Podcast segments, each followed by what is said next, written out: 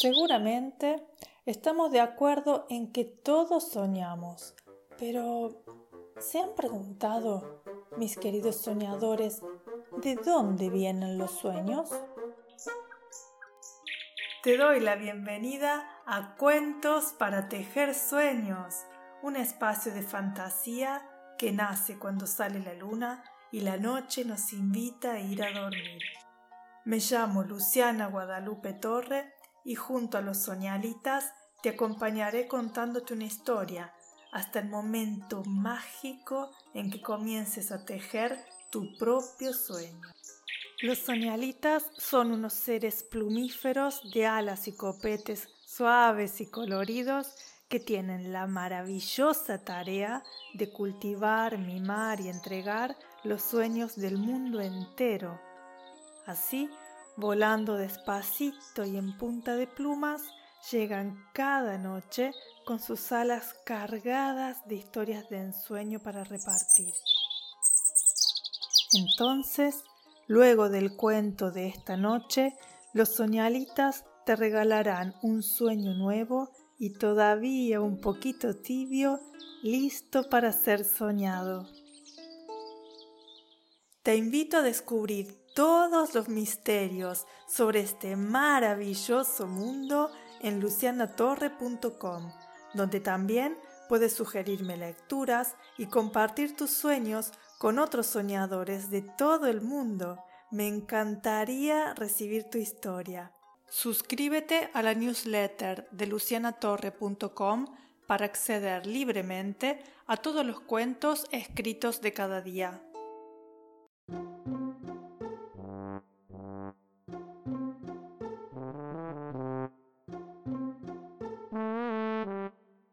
Señoras y señores, altos y bajitos, pequeños y grandes soñadores de sueños y sueñitos, el cuento que compartimos hoy se intitula El flautista de Hamelin.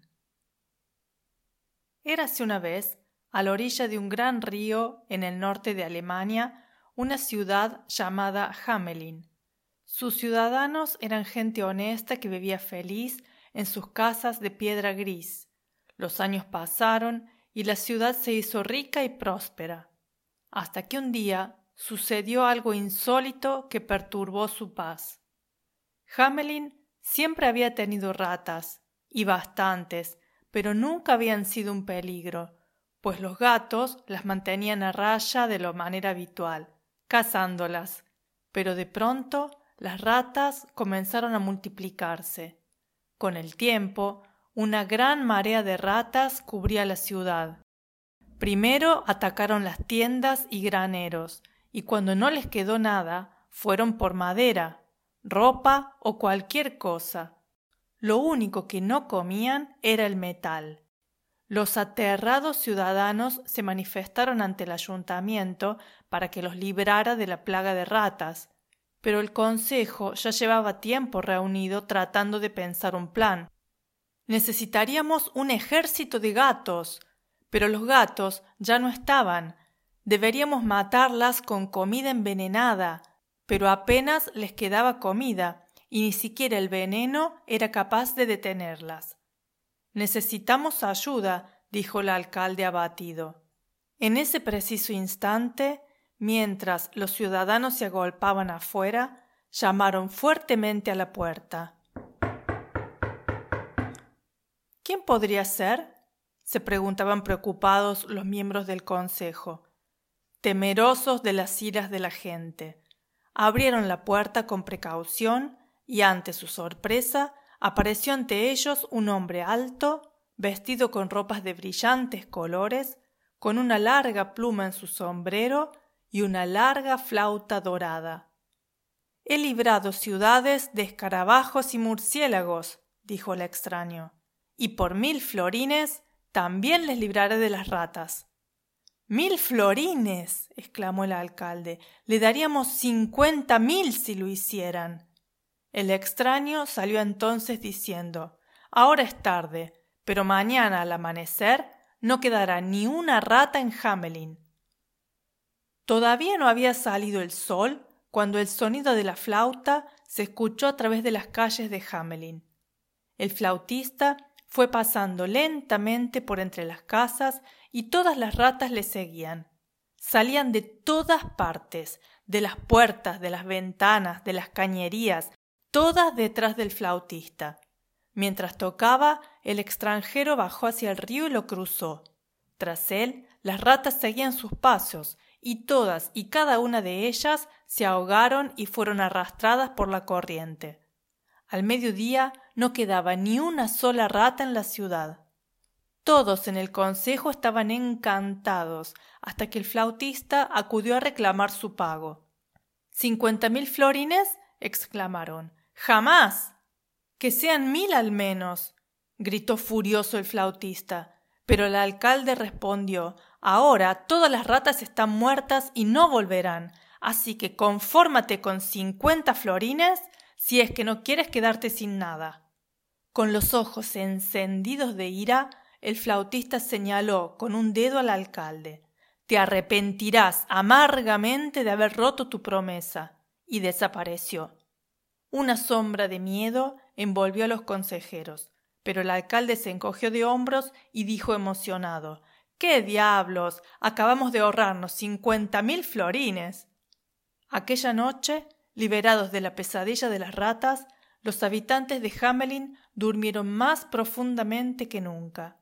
Y cuando el extraño sonido de una flauta flotó por las calles al amanecer, solo los niños lo escucharon.